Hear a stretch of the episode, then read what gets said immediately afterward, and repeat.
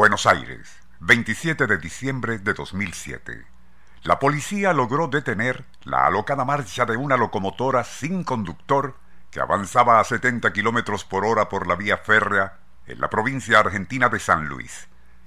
No menos insólito es que ya había recorrido unos 150 kilómetros por su cuenta desde que salió, quizás puesta en marcha por algún enajenado, de la localidad de Palmira, en la provincia de Mendoza, unos 1.100 kilómetros al oeste de Buenos Aires. La razón por la cual pudo ser detenida en la localidad conocida como Alto Pelado se debió a que en ese sector la vía se bifurca hacia un terreno en subida, y al aminorar un poco su velocidad, esta pudo ser reducida por un experto de la policía.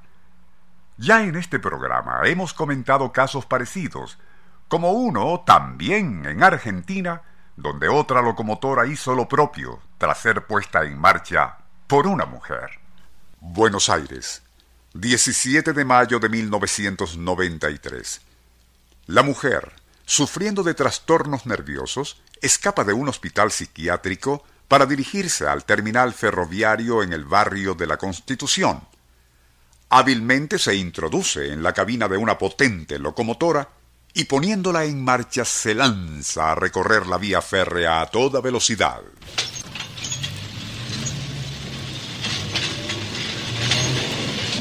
Mientras cundía la alarma, empleados y vigilantes en una estación cercana vieron algo aterrador.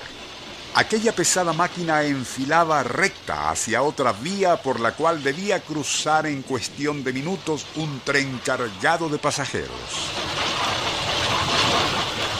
Cuando ya una tragedia parecía inminente, un guardavías auxiliar, en insólita maniobra, logró trepar a la cabina de aquella locomotora desbocada y tras dominar a la demente que la guiaba, pudo desviar a la potente máquina hacia un entronque. Posteriormente, voceros policiales informaron que la fémina en cuestión había sido amante de un trabajador ferroviario quien le enseñó el manejo de locomotoras. Nuestro insólito universo. Cinco minutos recorriendo nuestro mundo sorprendente. 40 años antes de lo relatado al inicio, y a media mañana del 13 de enero 1953, el conductor ferrocarrilero Hank Brower conducía a su locomotora eléctrica Federal Express por la ruta entre Baltimore y Washington.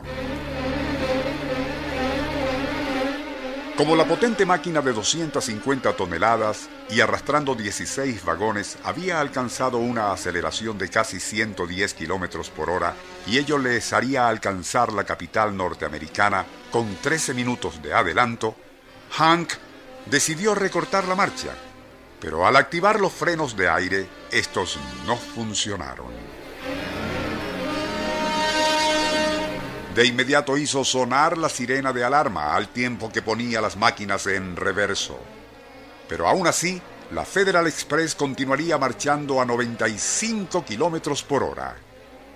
En el terminal K de Washington, los guardavías vieron al tren acercarse a gran velocidad y como un rinoceronte enfurecido, saltar por sobre un cambio de rieles para internarse resoplando por la boca del cavernoso terminal.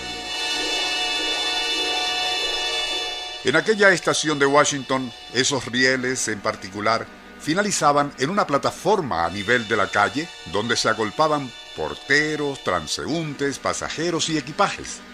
Los altavoces comenzaron a resonar alertando a toda aquella gente para que se apartara de inmediato. Pero siendo algo tan inesperado e incluso inverosímil, nadie atinó a moverse hasta el último instante cuando vieron aterrados como una gigantesca mole de acero se les venía encima.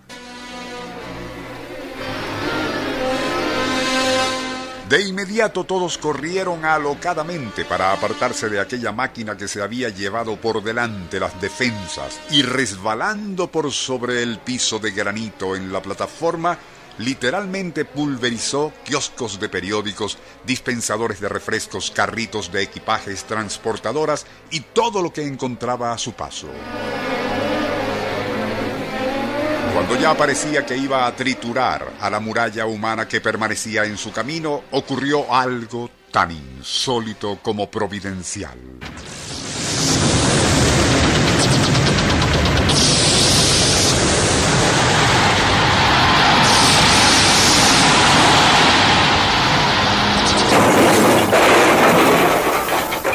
El piso cedió bajo el tremendo peso de aquella locomotora eléctrica, y a escasos metros de la gente se hundió deteniendo así su loca carrera.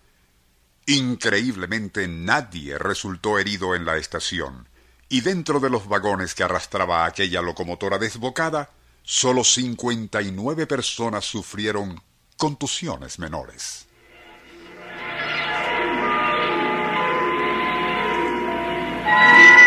Nuestro insólito universo.